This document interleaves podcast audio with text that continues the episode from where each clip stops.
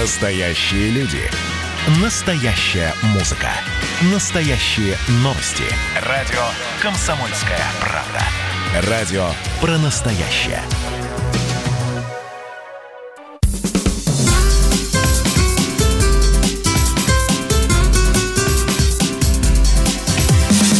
Программа с непримиримой позицией.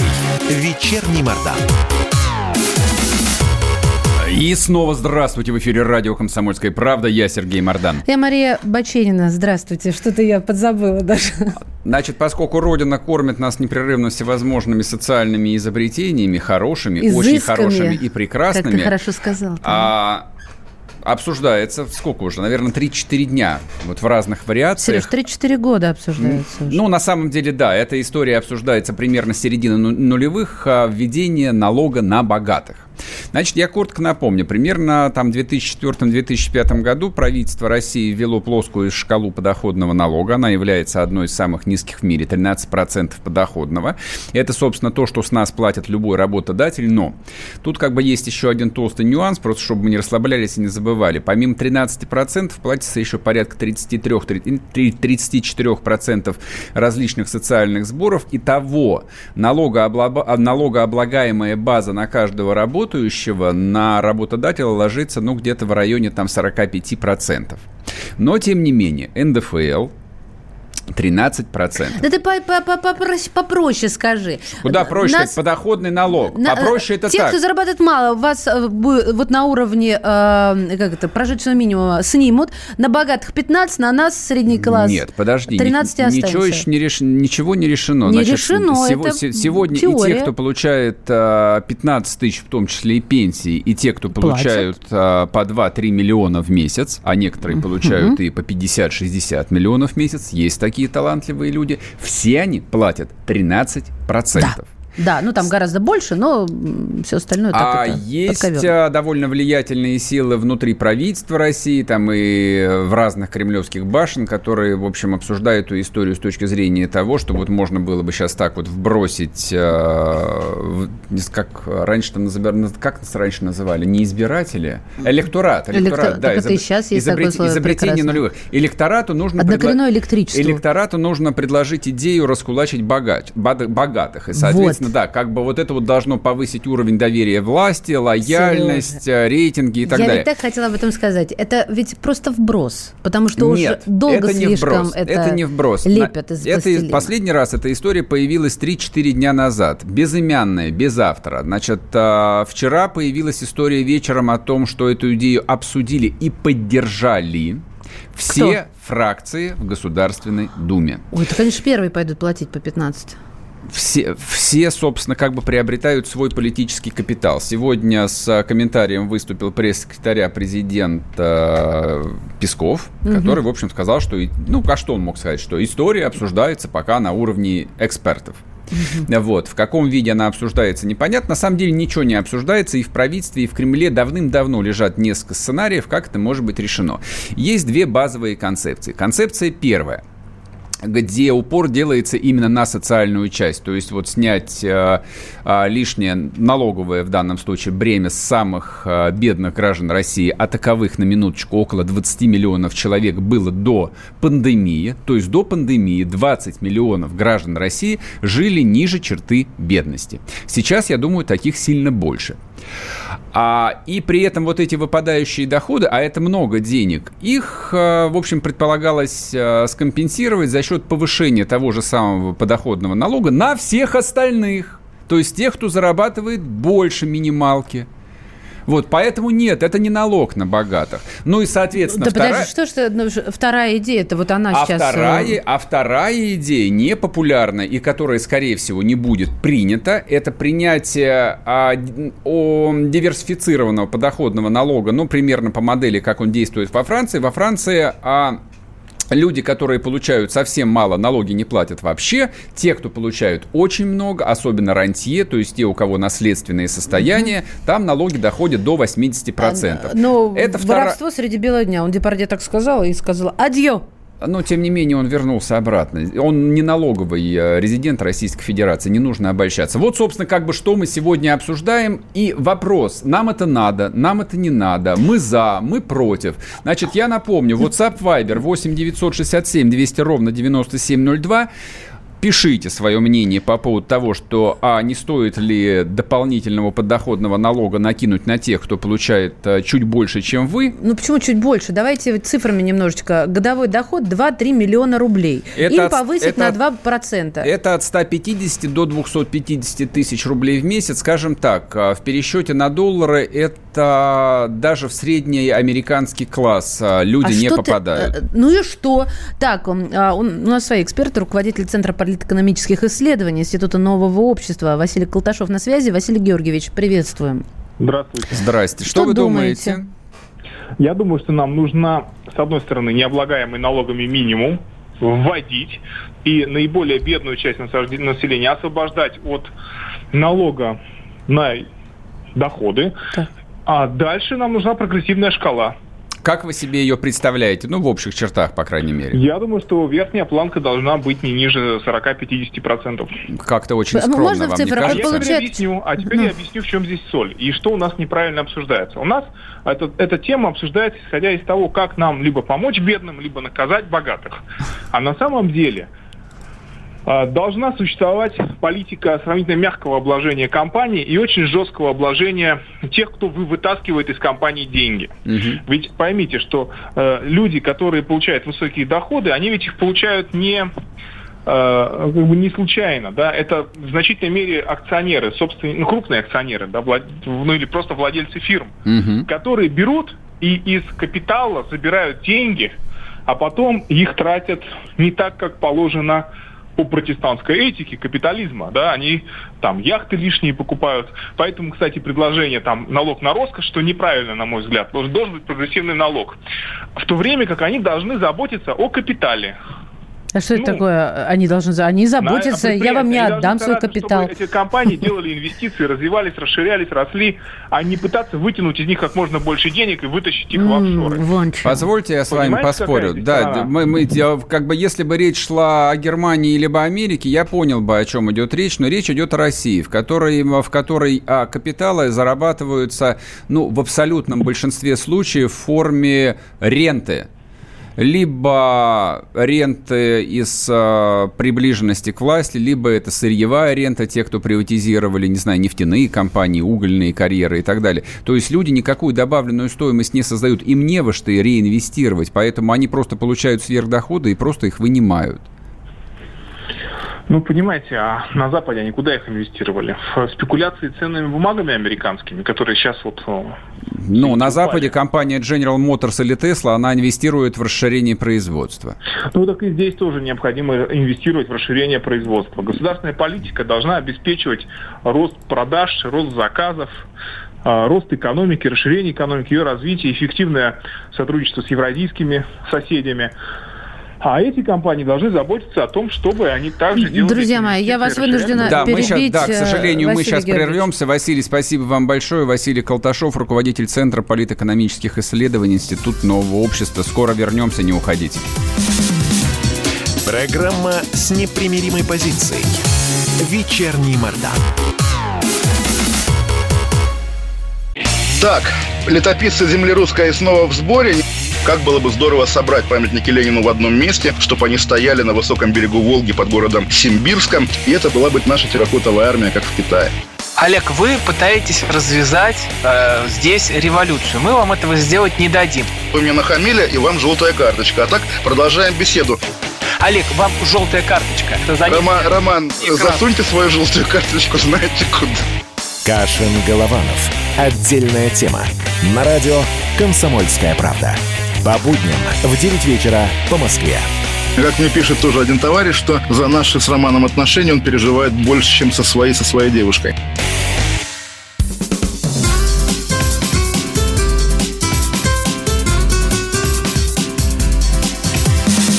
Программа с непримиримой позицией. Вечерний Мордан. И снова здравствуйте в эфире радио «Комсомольская правда». Я Сергей Мордан. Я Мария Бачинина. Здравствуйте. Мы э, продолжаем про доказания богатых и про радости для нет, бедных. Нет, нет, не, не, нет. Погоди, мы, мы не, не наказание мне, богатых, да, Сергей, не передергивай. Сергей, я, я передергиваю сознательно, чтобы ты, как, э, ты среагировал на то, что я скажу. Сергей просто считает, ну, а ты вот как сказал, а для кого это, мол, вот обсуждать экономические вопросы? Так а вообще зачем их тогда поднимать, если нам, народу, нам, народу, вот от Сахи. Это непонятно. Давайте обсуждать это, чтобы нам было понятно. Какой Сахи ты? Какой Господи, Сахи? От какой ты От Сахи? какой Сахи? От какой? Я даже не знаю. Нет, какой? Хватит врать. От Сахи. Сидят тут Понаехали. Греют, да. Да, я место грею. Да, значит, смотрите, коллеге. по поводу этой идеи, которая возникает, ну, вот с точностью до раз в год, а, ее боятся всерьез обсуждать, потому что социальные последствия отказа от плоской шкалы подоходного налога, а это, наверное, одно из немногих безусловных завоеваний жирных нулевых, то есть вот которые приветствовали абсолютно все, и следствием этих 13% подоходного налога был массовый вывод из тени зарплат, тем самым средним классом, о котором вот на протяжении там, 30 лет э, российские СМИ говорили. Гордятся. Гордятся, ну, на самом деле гордятся. А, значит, сейчас, э, просто чтобы было понятно, обсуждается не налог на богатых, обсуждается, по сути, увеличение налогов именно на средний класс. Люди, которые получают от 150 до 250 тысяч в Москве, ну, в Москве это не, не средняя это зарплата, пользу... не перебивай меня, это, это, это зарплата, конечно, сильно выше, чем средняя, но, но не бог весь что. У нас, Сережа, нет среднего класса, и это этих, богатых ты сейчас этих, описал. Нет, это не богатые. Есть еще супер богатые. Нет, 150 тысяч в месяц, это вообще не богатые. Ну-ка, регионы. Вообще ни разу не богатые богатые. Напишите Богатых, нам. как всегда, никто не тронет. То есть, если вместо 13% для всех, которые существуют сейчас, отменят подоходный налог, ну, для самых бедных, кто получает 13 тысяч, они, они не будут получать больше на 1300 рублей, те, кто получает они просто там перестанут десятку. А, Это просто отчислять. их работодатель просто будет меньше отчислять, э, ну, соответственно, там, в бюджетные фонды. А они как свою десятку получали, так и будут получать. А вот те, кто получает несколько больше, вот те самые, не знаю, там, программисты, сисадмины, торговцы, не знаю, дизайнеры, там, кто угодно. То есть 150 тысяч рублей в месяц в Москве никого здесь в сердце не поразит. Вот им налог просто хотят увеличить.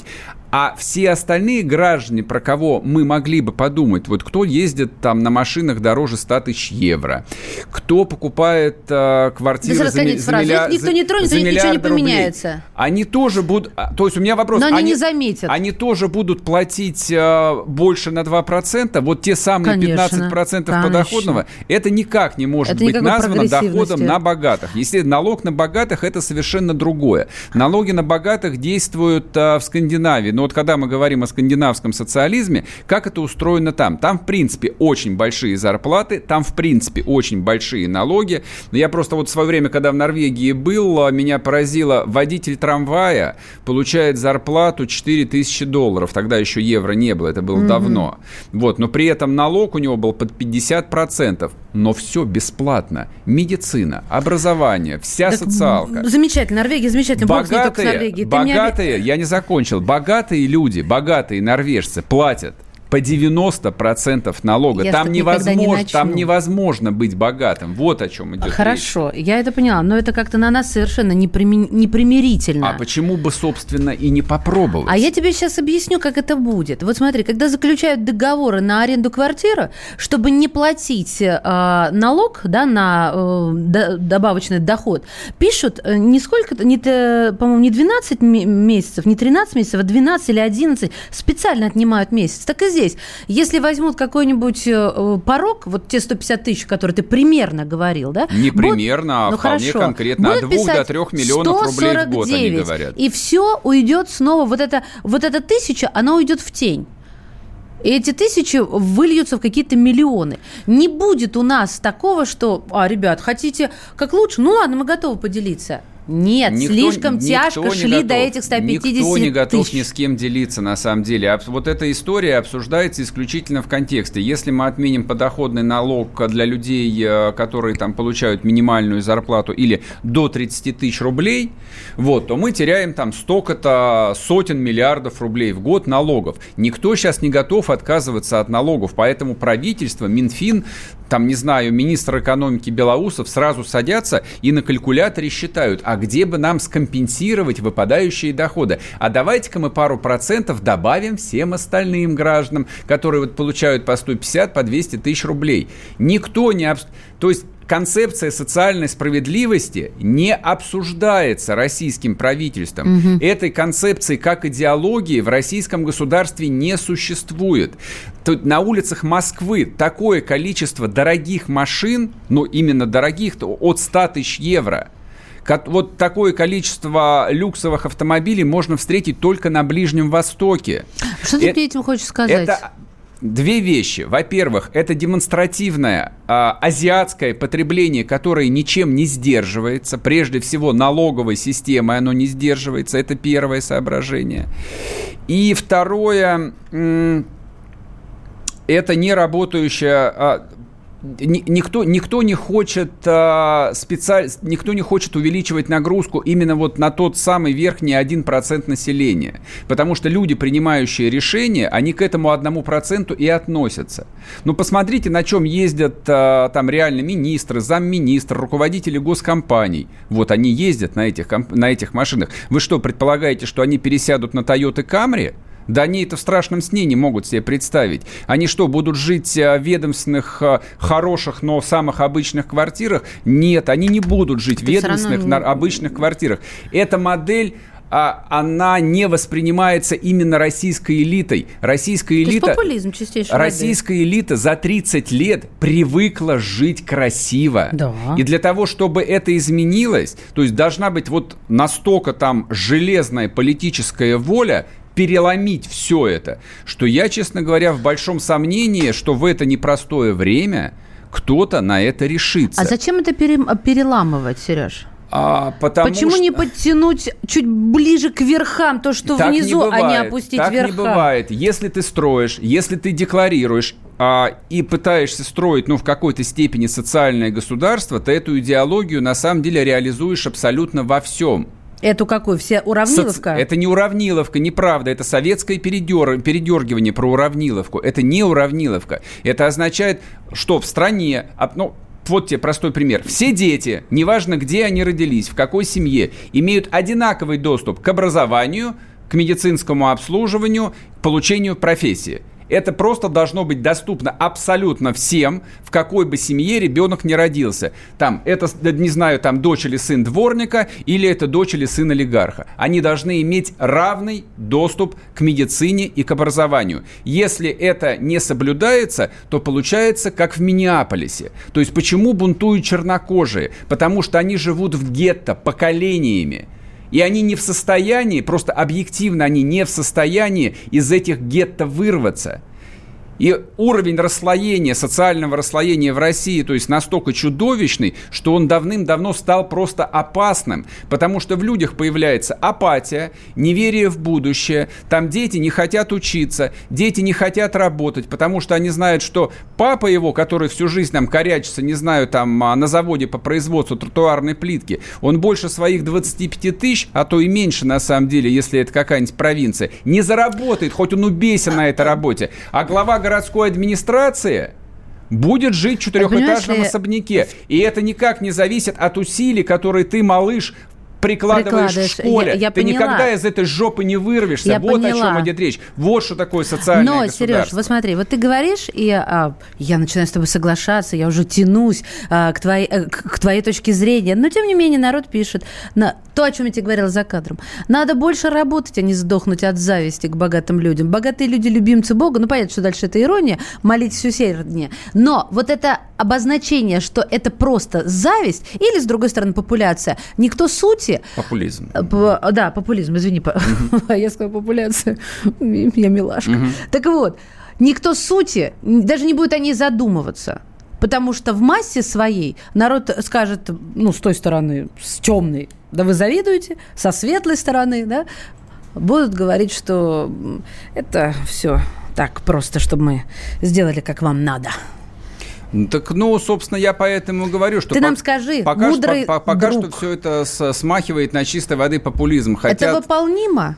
Да, абсолютно. В нашей стране. А какая добавка. разница? Наша... Большая разница. Все страны в Человек, этом смысле одинаковые. Верит в ментальность. Да нет никогда никакой, в жизни я с этим Нет никакой ментальности. Никогда никакой в жизни ментальности все страны не одинаковые. существует. Ха-ха, Скажи мне, не пожалуйста, ментальность в Москве и в Махачкале одна? Разная. Правильно. Я про это и говорю. Я говорю про ту ментальность, которая в Москве. А я могу Мы- сказать про, мы- про российскую ментальность Нет российской. и про английскую. Совершенно русские, разные люди. Русские, европейцы. Мы европейская страна. Мы люди европейской культуры. Это Мы теория, исповедуем те же самые европейские ценности. Мы христианская цивилизация, которая построена на том, что труд вознаграждается и нужно жить честно. То есть понятие «жить честно» – это христианское понятие. Поэтому, когда современный мир, современное устройство, в котором мы 30 лет живем, предпола- пр- продает нам совершенно обратную историю о том, что нормально жить может только вор, нет.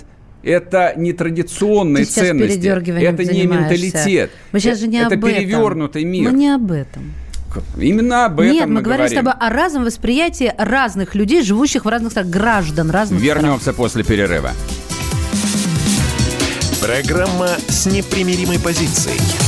Вечерний Мордан. Ну что вы за люди такие? Как вам не стыдно?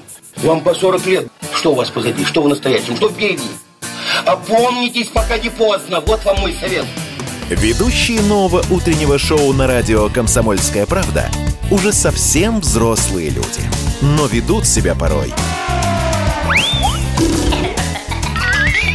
Особенно, когда собираются все вместе.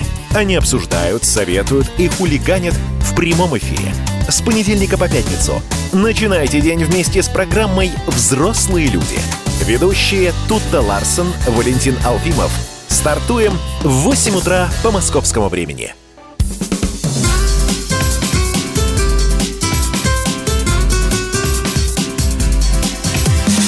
Программа непримиримой позицией. Вечерний Мордан. Там она насквозь коррумпированная была. А мы уже в эфире, А да? мы уже в эфире и снова здравствуйте в эфире радио «Комсомольская не правда». успела Я лицо Сергей Мордан. поцарапать, извините, не успела кинуться. Да? Это Бочинина, она Да, даже не хочет через- представляться. Здравствуйте, Мария Баченина. Так, значит, смотрите, а, очень странная история, а, но она тоже с экономической подоплекой. Сегодня прочитал и слегка обомлел. О чем идет речь? А, поступило предложение общественников, общественники это целый ряд общественных организаций, а законсервировать это означает заварить мусоропроводы в Запаять, многокварти- да. да, в многоквартирных домах. Ну, прекрасно. Значит, а, с инициативы к министру строительства и ЖКХ обратились, запомните, Общественная палата, Всероссийское общество охраны природы и Институт развития правового общества. Не знаю, что это такое, но, видимо, в общем, тоже такая специально обученная организация Который есть. развивает наши права. Да, а кто является заказчиком этого письма, ну, я думаю, что через несколько дней мы узнаем. А инициатива, конечно, поражающая воображение. Сколько себя помню, вот правда, всегда в моей жизни были мусоропроводы. И, соответственно, то есть, ну, вот когда ты видел, э, ну, скажем, объявление о покупке квартиры, это всегда упоминается. Мусоропровод есть или мусоропровода нет. Или Если- мусоропровод всё-таки, если- да. ну, Или мусоропровод. Если мусоропровода нет, то, в общем, как бы дом странноватый Да он- какой-то. да- Как-то мусоропровод-то Нет, нет. Что слушайте, это такое? В моей жизни, в моей жизни это тоже было каким-то а, приветы из буржуйского светлого завтра, но чаще всего они не работали или воняют дико. Мусоропровода? Конечно. А, я против а, этой трубы грязнющей, до То которой надо я... заварить? У меня она есть. Не личная, а в нашем тамбуре, как это называется. В тамбуре. Да? В Вот ты подъезде. тоже называешь, Да, да? на площадке. Тамбура. И в них есть мусоропровода. И вот я до него не дотрагиваюсь, потому что мне, меня тошнит. Я лучше до помойки своими ножками дойду. Заварить все к чертовой бабушке. Единственное, что пекусь об инвалидах и, и а зачем? пенсионерах. Да, вот э, как бы... ну, Значит, это буду один- брать и выносить и их мусор. Отдельный вами заметочку в голове сделаем, а главный вопрос, зачем? То есть почему мы 80 лет э, с мусоропроводами жили, а теперь вдруг нам объяснили, что это неправильно как ты сейчас и, сказал, и время несовременно? пришло, время пришло. Время пришло для доросли, чего? Доросли до охраны природы, до задумки, что там где-то тает вечная мерзлота, а из мусоропровода воняет. А, Мне кажется, что вот, ну как, а что такого? Давай зададим вопрос ответственному депутату. У нас а, на связи Галина Хованская, глава Комитета Государственной Думы по жилищной политике и ЖКХ. Галина Петровна, здрасте. Здравствуйте. Здравствуйте. Что это за идея заварить мусоропроводы? С чего вдруг вот э, нас решили порадовать таким новшеством? А, ну, знаете, тут э, два вопроса. Если речь идет о будущем, о э, строительстве э, новых жилых домов многоквартирных, да, то это, в принципе, проблема решается изменениями в документ, который называется строительные нормы, санитарные нормы. То есть это компетенция исполнительной власти правительства Российской Федерации. Мгм. Там мо- могут быть прописаны условия, значит, при которых э, допускается или не допускается наличие вот этих объектов, которые так раздражают некоторых наших жителей. Теперь то, что касается домов, которые эксплуатируются, их подавляющее большинство, далеко не во всех э, присутствуют э, эти объекты, э, но здесь э, несколько э, возможностей для развития этой ситуации. Э, Уже есть у меня прецеденты, когда общее собрание собственников принимает решение и э, на основании этого решения э, действительно закрывают мусоропроводы. Э, Такие решения есть. Это один из... Я прошу прощения, я прошу прощения, перебью вас. А, Я верно понимаю, что люди хотят сами закрыть в Да, своих домах да. мусоропроводы? Причем сами платить за это будут. Да, что, чтобы ножками Вы- ходить на мусорку, правда? А, за- а это, им, это им зачем?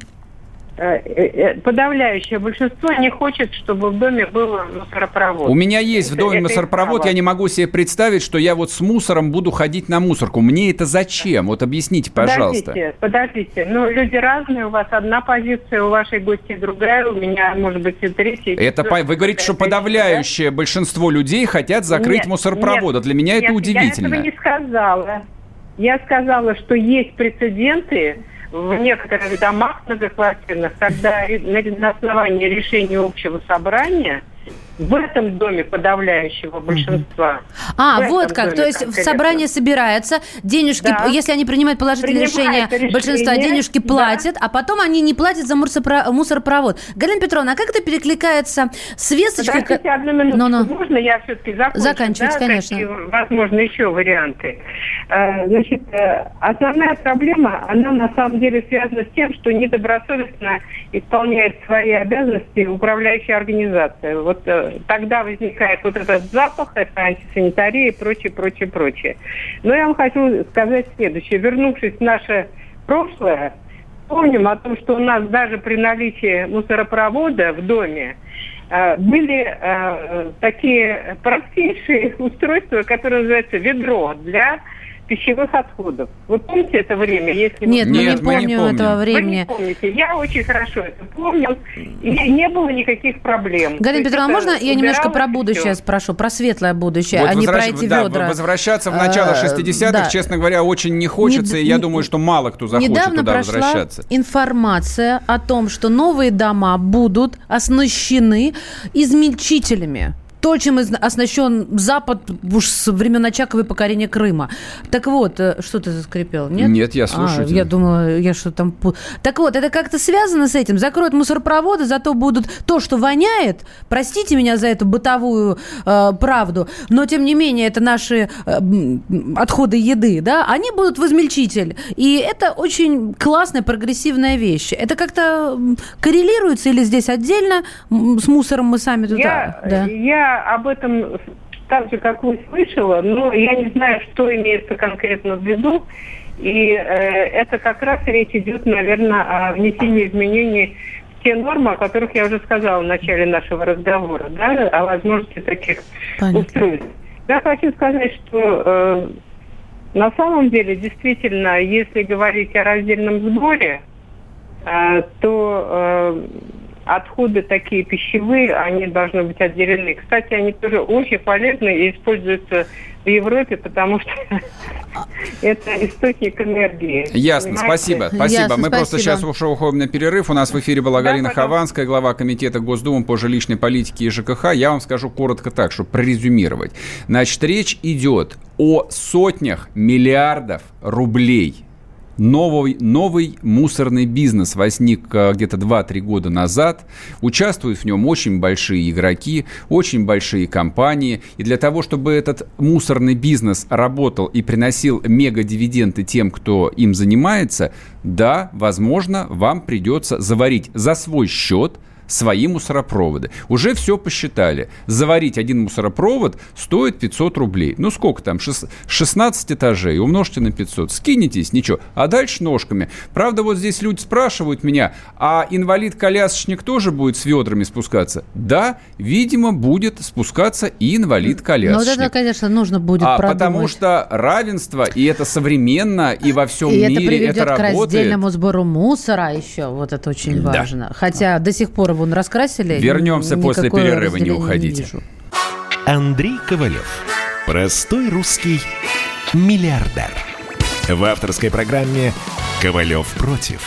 Против кризиса, против коронавируса, против паники, против кнута, но за пряники – я расскажу вам, как спасти свои деньги и бизнес в эти непростые времена. Помните, миллиардерами не рождаются, а становятся. Ковалев против. На радио «Комсомольская правда». По будням с 10 вечера до полуночи по московскому времени.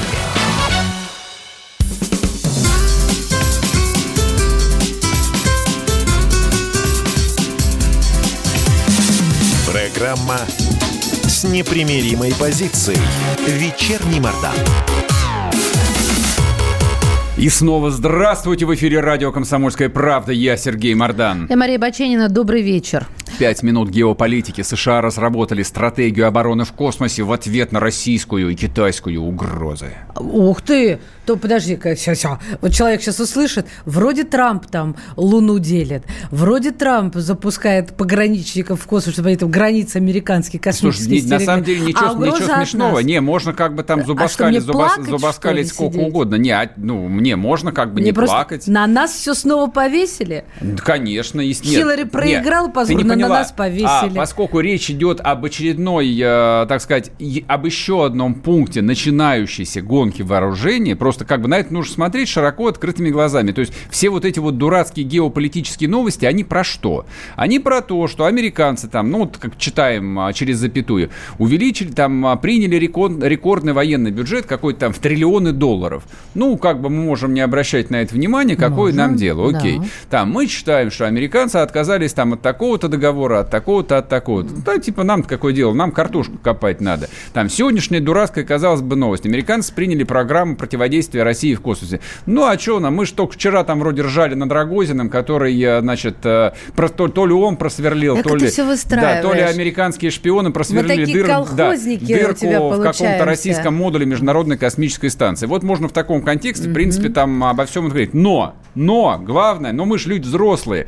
То есть можно оглянуться там на 20, 30, там 40, даже 40 лет назад и, и, и просто как понять, что поскольку мы же глобальная держава, мы же мировая сила, то есть нам это все прилетит исключительно в виде там, дополнительных налогов, там, а, уменьшение финансирования не на тротуарную плитку, а на какие-то вещи, в общем, куда более актуальны, типа там здравоохранение или образование, не откроются новые школы, или закроется какая-нибудь больница или роддом очередной. Вот, собственно, как бы, обо... а, да, о чем а, вся эта речь идет. Вот, и, соответственно, то есть, вот, глядя там на принимаемые решения, меня не покидает ощущение, что американцы действительно выполняют там четко сформулированную задачу втянуть Россию, ну, точнее, точнее втянуть Китай и Россию в полноценную гонку вооружения. Причем а, у нас же нет ни единого шанса в ней хоть как-то участвовать, но нам придется же в ней участвовать. То есть, ну, калибра же пришлось сделать. То есть гиперзвуковые ракеты, которые действительно есть, то есть многие же не верили, Вот, но их пришлось сделать. То есть, и это все требовало, я так предполагаю, там сотен миллиардов рублей, которые Родина могла бы потратить на что-то другое. Вот, соответственно, возникает другая история. Вот, и эти новости, они были а, значит, украшены, с, э, ну, с американской стороны всякими ссылками на то, что русские а, стремятся тоже вывести, значит, свое оружие в космос, а, русские, вое, русские военные спутники угрожают а, США, бла-бла-бла, бла-бла-бла, бла-бла-бла. То есть у меня возникает как бы две, а, там, два вопроса. Мы действительно угрожаем США или нет? И вопрос второй. А если они нам будут угрожать из космоса, мы что будем делать? У нас на связи есть эксперт, который в космосе разбирается. А это Михаил Котов, научный журналист. Михаил, здрасте. Популяризатор космонавтики. Добрый вечер. Здравствуйте, Скажите, Михаил. пожалуйста, вот эти вот стра- страшилки про «Звездные войны», стратегическая оборонная инициатива такая была в 80-е, это вообще реальность или это миф? Ну, стратегическая оборонная инициатива была. США действительно делали, на нее потратили достаточно много денег. Какие-то решения оказались нереальными для того времени, какие-то реальными, но по итогу они завязли. А, потом случился, соответственно, э, распад Советского Союза, и потихонечку именно программа СОИ сошла на нет. Какие-то части от нее небольшие, особенно там наземной инфраструктуры остались, но целиком она никогда не была создана полностью. Скажите, а зачем американцы сейчас а, возвращаются к этой истории? Это, это риторический вопрос. А практический вопрос заключается вот в чем. А нам придется отвечать? Нам придется как бы вот доставать бумажник и начинать а, платить там на новые военные спутники, лазеры и прочие вундервафли? Ну, смотрите, военную гонку вооружений никто никогда не отменял. И то есть э, нету для стран, которые претендуют на лидерство или лидерские позиции наверху, им так или иначе приходится определенные компетенции развивать. Mm-hmm. И военный ко- космос это одна из тех компетенций, которые э, должны быть. Они, она есть и у Китая, и у России, и у США, и ни одна из этих стран не откажется от своих наработок и не откажется от того, чтобы продолжать. Вопрос всегда только в том, сколько вы хотите потратить и насколько эффективно вы тратите деньги на это. Вот насчет эффективности хотелось бы уточнить. А в чем, собственно, эффективность заключается? Ну, я сейчас не про разворовывание, а про, наверное, мозги. Звучит как в фильме, знаешь, про зомби мозги. Но все-таки, а, Михаил, а, где мы, мы часто говорим про отток мозгов, наших мозгов на Запад. Вот чтобы соответствовать, э, у нас-то есть люди, которые могут эффективно использовать эти средства, то есть э, догонять и перегонять ну, всегда хочется сказать, что есть. Но на самом деле тут всегда чаще всего решают не люди, а удобство системы, в которой эти люди работают. То насколько э, создана система для того, чтобы в нее могли включиться и отдельные специалисты, и частные компании. Та же США, например, она как раз очень часто берет именно за счет того, что частные компании могут эффективно работать и, соответственно, продавать свои наработки, продавать сделанное государству, mm-hmm. обеспечивать определенные контракты, в том числе и... Ну, как Илон Маск с НАСА, да, сотрудничает? Вы вот об этом все американские крупные аэрокосмические корпорации, они сотрудничают с государством.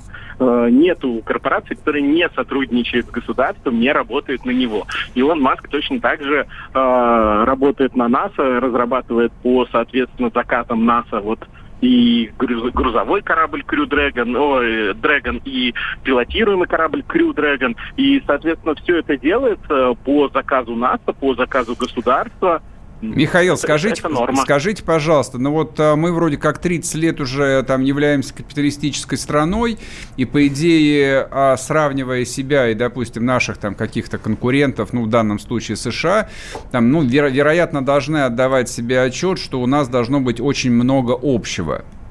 А, но я имею в виду прежде всего, как а, устроены ну, ключевые отрасли, где мы конкурируем. Соответственно, вот я смотрю на США, вы говорите, что у американцев есть ну, там минимум 5-6 крупных аэрокосмических концернов, которые, да, получают заказы, получают финансирование от правительства Соединенных Штатов и, в общем, создают некий конкурентоспособный продукт. А у нас 30 лет прошло, и, в общем, кроме Роскосмоса ничего и не появилось. А это ну... вот такая, такая модель, она вообще жизнеспособна? Отсутствие внутренней конкуренции – когда мы говорим слово «жизнеспособно», да, жизнеспособно. Ну, Роскосмос же выжил. Ну, конкурент, кон- конкурентоспособно, а вот имею в виду. ее конкурентоспособности, это уже вопрос очень большой. На самом деле, потихоньку подвижки делаются. В этом, в 2020 году по соответственно, продвигали это, насколько я знаю, в Сколково и прочее, было потихонечку космическое законодательство наше двигается в сторону того, чтобы дать возможность частным компаниям, частным инициативам э, работать над разработкой новых и пусковых систем, и каких-то дополнительных услуг. Другое дело в том, что делается это все достаточно медленно, и опыта у нас в этом не так много, и подвижки медленнее, чем хотелось бы. Ну и, соответственно, и результатов прямо сейчас ждать почти бессмысленно. Смотрите, как бы вот из частной э, российской космонавтики есть всего один кейс, и он был неудачный. Это покупка авиакомпании S7 плавучего космодрома «Морской старт». Но этот проект, э, в общем, как бы умер, не родившись, потому что ставка была сделана на украинские ракет, ракет-носители «Зенит», ну, соответственно, там началась война, и все. Вот, в итоге S7 сейчас э, пытается эту морскую платформу продать, непонятно, кто ее купит. А теперь появилась информация такая, вообще там, а, мне кажется, что ее пиарщики Роскосмоса где-то, в общем, в выходные написали, российская частная компания Success Rockets то есть вы слышали Success Rockets? Я нет. Планирует производить сверхлегкие ракеты для вывода малых спутников на орбиты. Причем речь идет о проекте, о космическом проекте, который стоит там 50 миллионов долларов, что, ну, очевидно, смехотворно. За 50 миллионов долларов даже ну, а автосборочное предприятие нельзя построить под отверточную сборку, а здесь ракет собираются делать. А можно я с вами не соглашусь? Конечно, Смотрите, нужно. Ситуация следующая. Ситуация следующая. На самом деле э, сверхлегкие ракеты-носители и их создание в настоящее время во всем мире это самый, что ни на есть, популярный тренд. Ага. Я лично смогу назвать, я думаю, вот сходу, наверное, пару десятков э, по многим странам стартапов на разных уровнях. Это и Rocket Lab'овский электрон, который новозеландско-американский, и пара китайских компаний, и Astra американская, и Firefly. Ну, соответственно, варианты есть. И действительно этим занимается. Почему? Во-первых, низкий порог вхождения. Вы действительно сказали 50 миллионов долларов. По сравнению там, с другими отраслями это не так много. А вот здесь это действительно тот случай, когда э, 50 миллионов долларов может при нормальном э, управлении хватить на разработку. Потому что это сверхлегкие ракеты. Там не так э, не такой большой по сравнению с обычными ракетами-носителями объем соответственно, Михаил, к сожалению, у нас сейчас, да, мы уже будем уходить на перерыв, а мы не сможем с вами закончить, э, а, ну, на мой взгляд, очень э, интересную тему. Я надеюсь, вернемся через какое-то время. То есть то, что за 50 миллионов долларов можно заняться космическим бизнесом, честно говоря, я даже не мог предположить. Михаил Котов, научный журналист, был у нас в эфире. Программа Вернемся скоро. С непримиримой позицией. Вечерний Мордан. Когда армия. Состояние души. Военное ревю. На радио «Комсомольская правда». По вторникам и четвергам полковник Виктор Баранец метко стреляет словом. Победа и победитель – это для нас свято. Если вам поплевать на это хочется, то это на соседнюю радиостанцию. А полковник Михаил Тимошенко подает снаряды. Вся правда о настоящем и будущем наших вооруженных сил. Ну и немного армейских байк. Медведя можно научить стрелять из автомата. В прямом эфире. Слушайте и звоните. Военное ревю. По вторникам и четвергам в 16.00. По московскому времени. Никто не уйдет без ответа.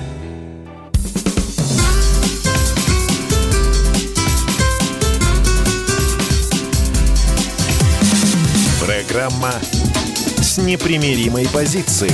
Вечерний Мордан. И снова здравствуйте. В эфире радио «Комсомольская правда». Я Сергей Мордан. Я Мария Баченина. Добрый вечер. Значит, а, в топ-3 мы сказали о том, что главная новость сегодняшнего дня – Рос... А, как называется? Потребнадзор. Да какой потреб? Роском. Ну, кто у нас? Роскомнадзор. Роскомнадзор, да, да, Роскомнадзор предлагаю. разблокирует. Роспотреб да, и Роском. У нас да. два по- Нет, надзора. еще Росздрав. Есть много надзоров у нас. У нас надзоров тут э, десятка-два можно набрать. А, но в данном случае а, наступила свобода для Телеграма, который был заблокирован, по-моему, в течение полутора лет. Все им продолжали пользоваться, причем включая государ... там органы власти, министерства, даже у Министерства Что обороны. Даже у всё. Министерства обороны на самом деле есть официальный Телеграм. Я вот Но такого при этом, да, пофигизма ни разу в жизни не наблюдала. это вообще это невероятно. Невероятно, да. А, но почему его разблокировали?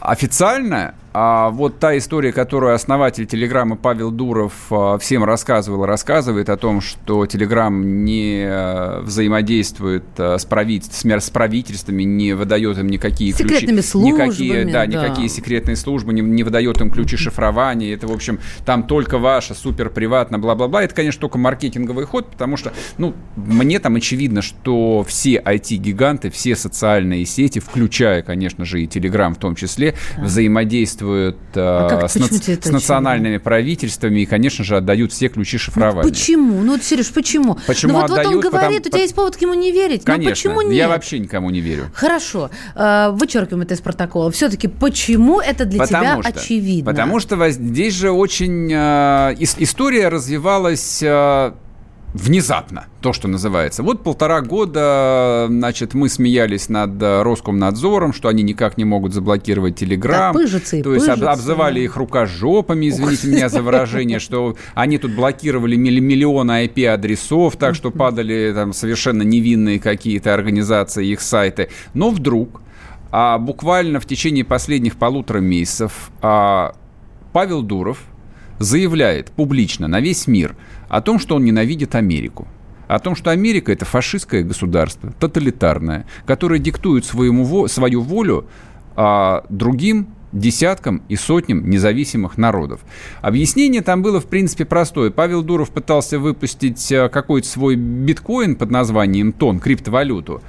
А, американское правительство, в общем, не позволило ему это сделать, потому что Запрещено там да, предположило, что это вполне себе обычная ценная бумага, которая регулируется законодательством американским о ценных бумагах, и с этого нужно платить налоги и показывать отчетность и так далее и тому подобное. А в планы Павла Дурова это не входило. Соответственно, если несколько лет до этого, после продажи ВКонтакте, ну, до момента когда Telegram стал заметным а, бизнесом, он, в общем, играл а, роль такого отпетого оппозиционера, который был нелоялен власти, Путину. Ну, аккуратно, но, в общем, как бы он а, периодически... Ну да, отдельный номер программы такой да, всегда да, был. он всегда, период- да, периодически пробрасывал. о Всегда том, в черном костюме, одна и та же фотосессия, больше о, ничего о не том, что. Россия э, там не свободное государство, здесь нельзя заниматься бизнесом, да, и вдруг все поменялось. Оказывается, и Америка не свободное А государство, знаете, и там нельзя «Семь заниматься причин». бизнесом. А, Помнишь, в песне Я помню. «Пять причин» или да? Полицейское государство, недоступное здравоохранение, ограниченность культурной жизни, посредственное среднее образование. Все правда ведь? Ведь все правда. Высокие налоги, не знаю, а, дороговизны разработки, слабые перспективы рынка в 21 веке. Мгм.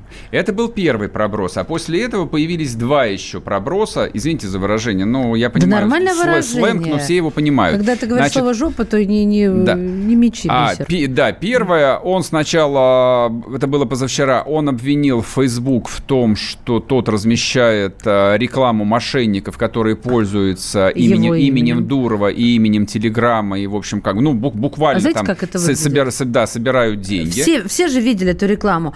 А, Павел Дуров заработал на этом миллионы. Ты я вас можешь. сейчас, да, я вас сейчас научу как. Я даже себя в какой-то момент месяца три назад поймала на мысли, что хочу кликнуть, потому что Павел Дуров крайне симпатичный мужчина и какой-то он загадочный. Но вот они всегда знают на какие точки надавить. У меня это вот женская точка. Там речь про у другое. кого-то другая. Да, собственно, как бы претензия, которую он публично озвучил в адрес Фейсбука, о том, что модераторы Фейсбука, а там, Да. в общем, работают и роботы, и живые люди, они проверяют каждое рекламное объявление на соответствие правилам компании.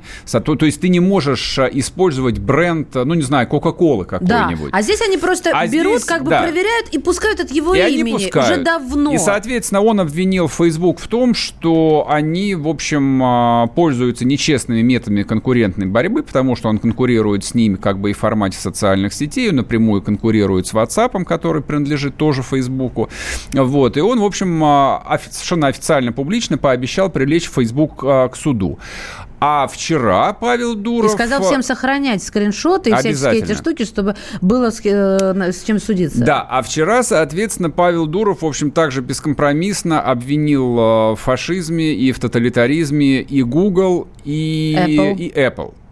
Вот. Причем а, и Google, и Apple, поскольку они владеют а, там крупнейшими платформами по продаже софта под названием... А, Google Store, да, Apple Google Store, и Apple Google Store. Play. Вот. И Дуров говорит, типа, они берут комиссию по 30%. Это вообще... Да, можно, можно подумать, э, кого-то это удивляет. А то, что Яндекс... Что, это да, Яндекс Такси берет комиссию 30%, это никого не удивляет. То есть вот эти несчастные там люди из Киргизии там треть своего заработка отдают, а бар... отдают барыгам на Ленинградском проспекте. к Дурову. Но на самом Он деле... про, не про них говорил. Потому что это манипуляция. На самом деле это манипуляция. Я это рассказываю подробно, потому что а, для Павла Дурова это что, был секрет год назад о том, что Apple Store берет 30% комиссии с разработчиков а, любого софта? Почему он не сказал об этом год назад? Да, И вот, конечно. что, вот что ты имел в виду, сказав, что он, в общем-то, я также доставляет хотел информацию. сказать, что я вижу определенную связь между тем, что Telegram внезапно разблокирован, и тем, что Павел Дуров сделал за короткое время несколько оглушительных заявлений, которые там год назад невозможно себе было представить. Тут возникает э, такая совершенно... М- очень неудобная история для его поклонников, а на самом деле он является бизнес-иконой для там десятков миллионов а, там граждан России, не только молодых. Там я тоже его поклонник на самом деле. Я считаю, что а, там Павел Дуров это наш Илон Маск. То есть это реально там 30-летний парень, который создал с нуля там потрясающий бизнес глобального масштаба, он стал там мультимиллионером, причем он эти, свои сотни миллионов заработал, в отличие от того самого 1%, да, которые владеют 95% национального достояния. Он человек, которым Россия может гордиться. Но при этом я вот а, вижу не очень ловкую, а, не очень аккуратно упакованную попытку манипулировать общественным мнением. Я бы все же советовал ему впредь делать, делать немножечко поаккуратнее, половчее. Потому что он одним ударом просто, как а, тот Арагорн, который на борьбу с орками позвал армию мертвецов, вот он становится под одни знамена с, при, да, с пригожинскими троллями. я в этом я вижу тебе, не, не, некоторую неловкость. Не вот успела тебе по, сказать в ответ кое-что, потому что здесь Сейчас Павел Дуров и неосторожность это вообще разные, разные вещи. Вся, каком, все, что ты думаешь. В каком перерыве? Мы завтра да, только вернемся. мы только завтра вернемся. Друзья мои, берегите себя, будьте здоровы. Все, пока. Счастливо, пока. до завтра. Программа с непримиримой позицией. Вечерний Мордан.